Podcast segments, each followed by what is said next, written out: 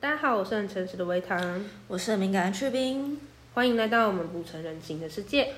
以下言论仅代表个人，请勿随意模仿或参考。诶诶，对，维糖去冰只提供经验，并非专业人士。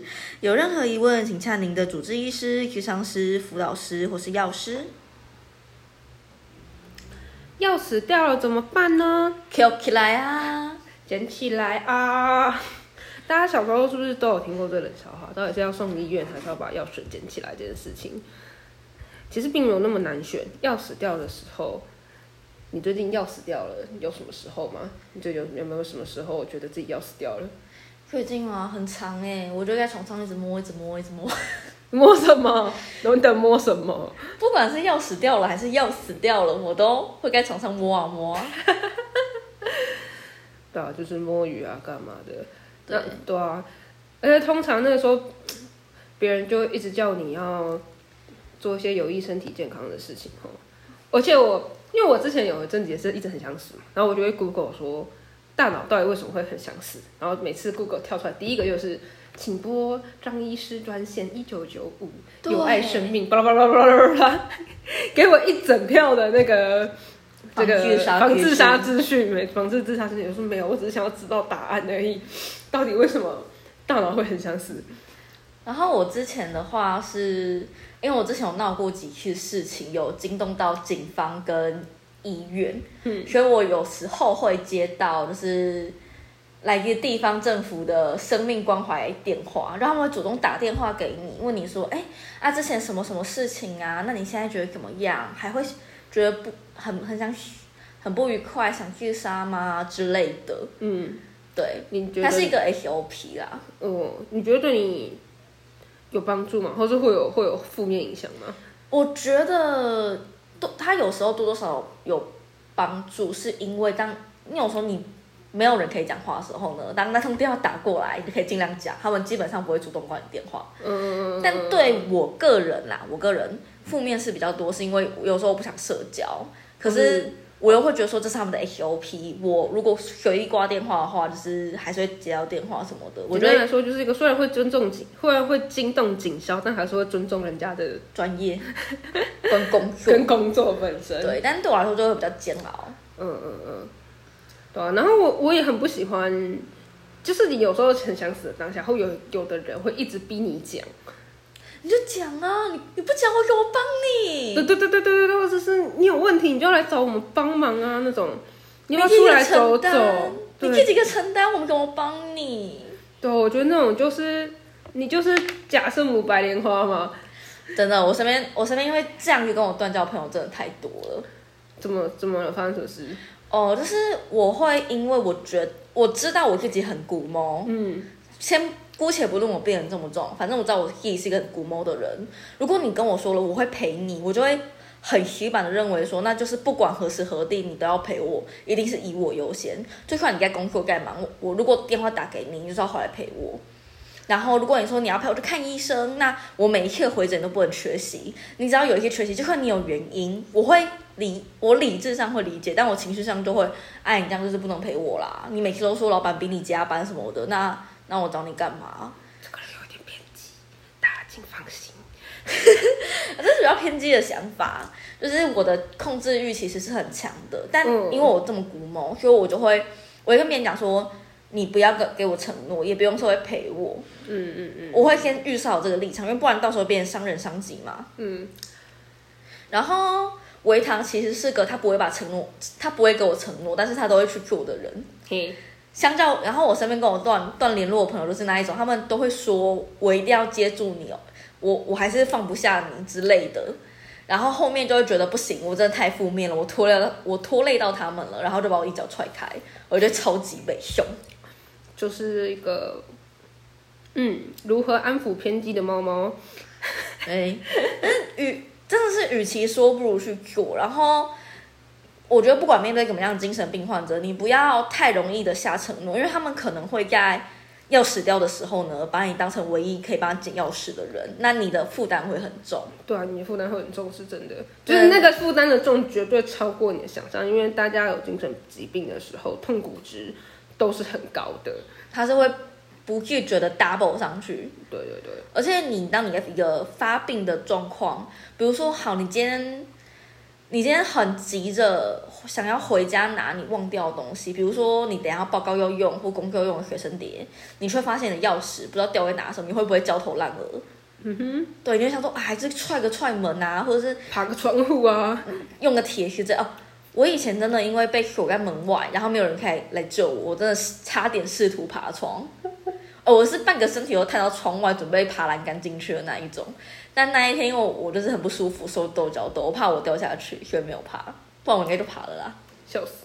很可怕欸。就是在这种很焦头烂额、很紧急的状况下，你要不要随便轻易的当救兵？是这样的意思吗？对对对对对，嗯嗯嗯嗯，因为这个是连即使受过专业训练的人，可能都会没有办法负担的事情。嗯，对对对，就是就算是你现在很想死，你打电话给你的咨商师或你的医生，都我们都不会说，都不会说这是，嗯，一个容易的工作，或是这是一个分内就可以完成的工作，他一定要额外花很多心力，我们才有办法面对这个问题。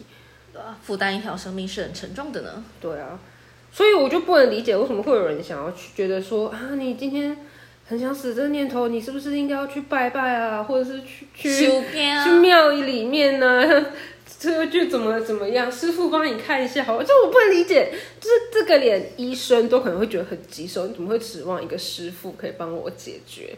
这是一个科学派人类的发言。对，那对不起，那基本上，其实去找师傅这件事情，其实就是你心里面有个信仰的话，你把你的寄托放在信仰上面，你就比较不会倒。但这种是信仰，它是一个比较没有办法具现化的东西。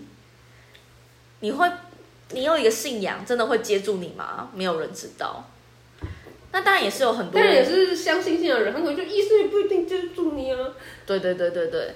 而且你有信仰的话，就变成说你的倾诉对象就是你信仰的对象，比如说上帝啊、上帝啊、菩萨啊之类的。但我觉得信仰的问题在于，它不是一个有系统的东西，所以它必然会存在漏洞，然后你就会用你自己的大脑去把那个漏洞补起来，但只是通常只会越补越大洞。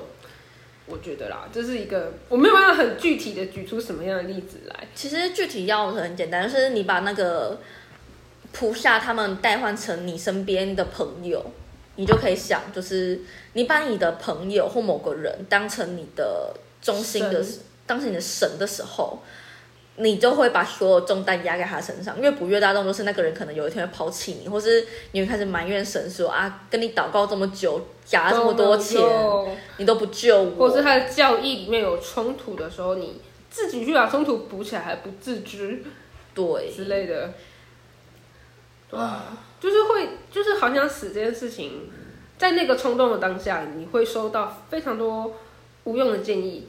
在这边，我们要来提供你更多的无用的建议了哈。真 的无用吗？都无用。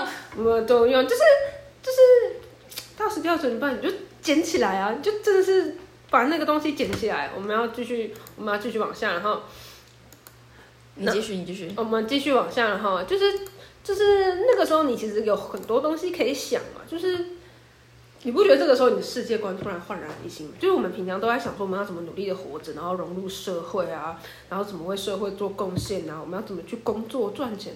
可是如果你要死了，这些命题是不是都不存在了？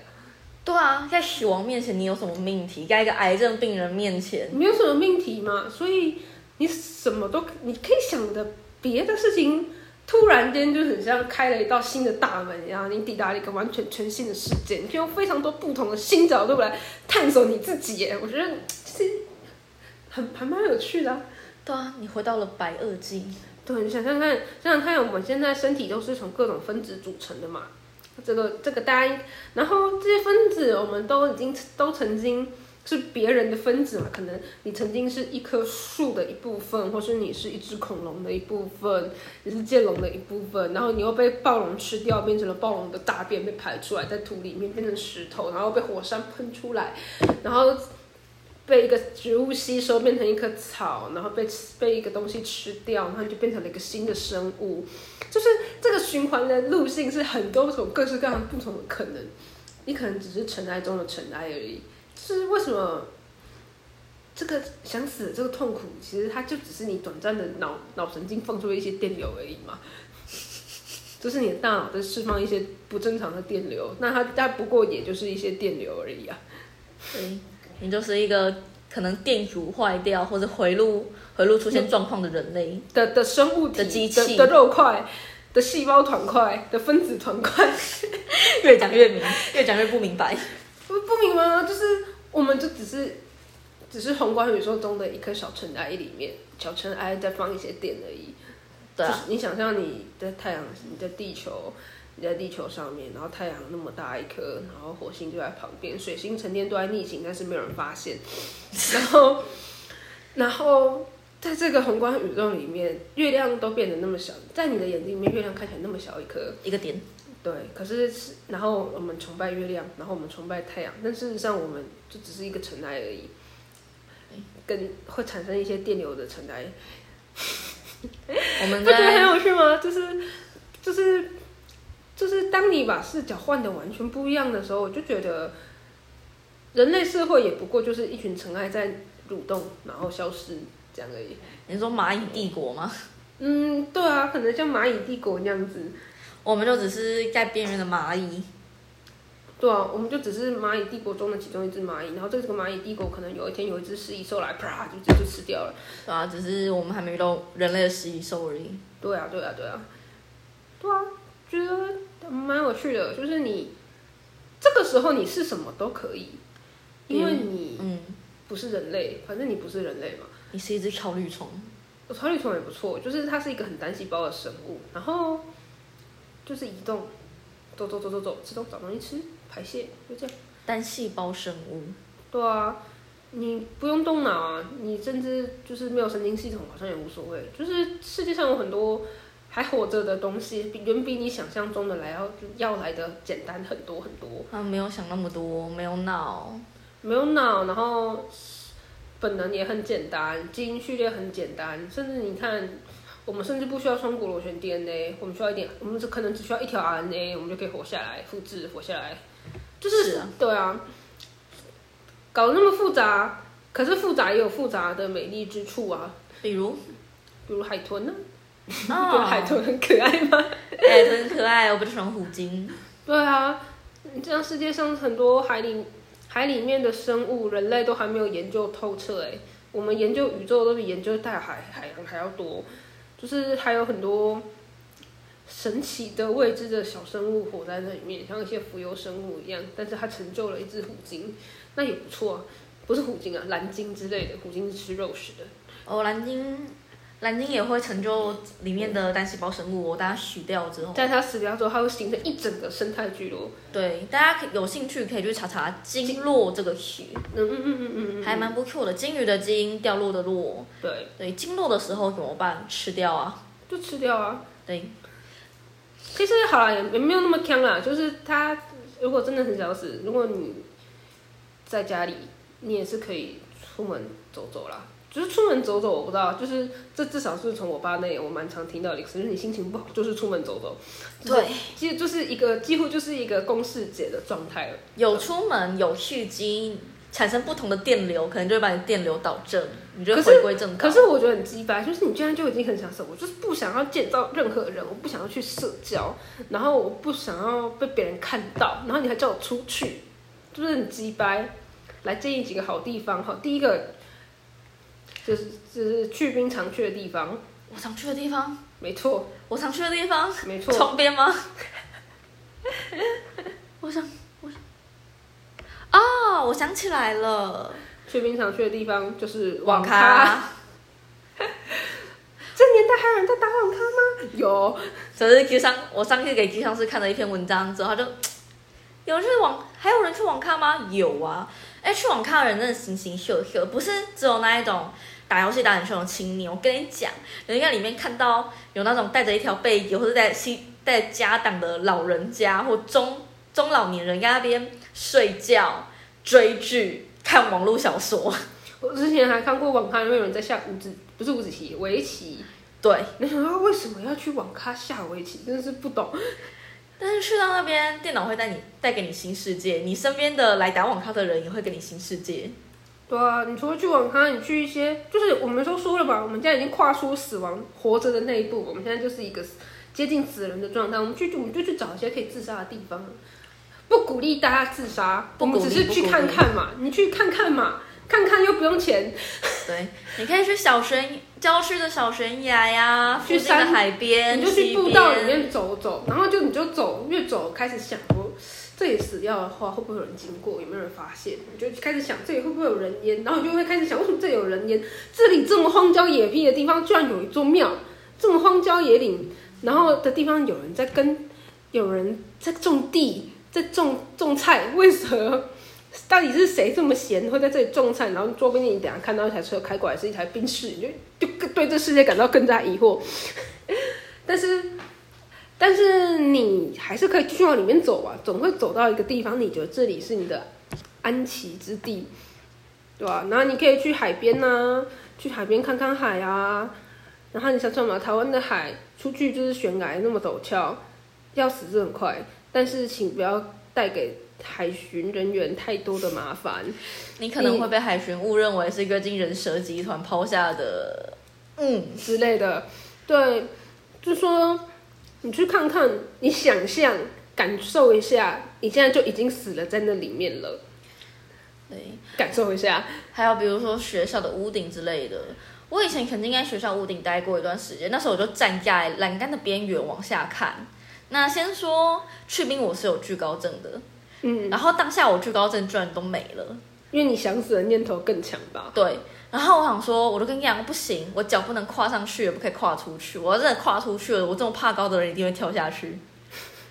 我就看底下人来人往，没有人注意到有人正试图自杀，就是站在一些很高的地方，而且我觉得有时候站在很高的地方，就是会你会用不同的角度看东西，就是。原本的房子的距离，然后人走路的样子，有多少人看起来居然是？你觉得很多人可能看起来很少，你觉得很少人，其实说不定看起来很多。有人可能牵着狗走来走去，有人在原地徘徊，有的人滑手机滑到跌走路跌倒之类的，就是这些东西你都说不定会看看到眼睛里面去，你的想法会改变，而且这个时候你就会想象。跳下去，大家会有多惊恐？其实也蛮有趣的。反正你不会真的跳嘛，你就是想象一下，想象一下不用钱。呃，比如有有点像是你先提前写好遗书，如果你死掉了之后，你要把什么分配出去，想象一下你死后光景。对啊，不是不是觉得蛮有趣的吗？就是你趁活着的时候去想象嘛，反正毕竟你死掉之后你就看不见了，你根本没有人。没有人可以回答你死掉之后世界长什么样，因为没有没有人可以死而复生。对啊，那你就趁这个时候先想象，想象起来放，感觉蛮有趣的啊。就是这可不不是你普通的健康正常的人可以想象想到的问题。哦，还有这个小建议是，可以去一些车站去搭火车。就是台湾其实有很多的火车站是很小很小的那种站，小要往你越搭区间越多，搭区间车其实也不用中南部，所以你就随便搭，总会有一站是。看起来完全没有人，就是完全没有人下车，也没有人上车，就是那一站的，你就去那一站下去走一走。这个地方就表示它没有什么人啊，没有什么流动。你在这里死的话，感觉就是很清幽啊，不会打扰到别人。没什么人身事故导致列车对啊停驶的事件不会发生哦。应该不应该不会吧？反正这里就没什么没什么交通流动性，不是不是什么不是什么你在台北车站正中央自杀那个闹一个。闹大不不要别不推荐，对啊，如果去小车站走一走啊，你就想象一下这个人可能是平常是怎么生活的，然后他们淳朴的日子说不定会被你给打乱，但也说不定不会。但是你想象一下不用钱，好，我讲第三遍就是不犯法嘛，你想象你死了也不犯法，但你是当你但是当你去做这件事情的时候，你想死的冲动，他就是在满足你想死的冲动，但是。因为你已经做出这个行为的一小部分了。没错，没错，我们只是在探索这个行为的边际而已。对。但是说你都不想出门的话，简单一点，你就打一个电话找个朋友，跟他说我现在心情很不好，我带你去找你，感觉你在国家过夜，喝到烂醉，就像我常做我常对我常去做的事情一样。就你就喝到烂醉，然后倒在他家地板上，倒在他家地板上。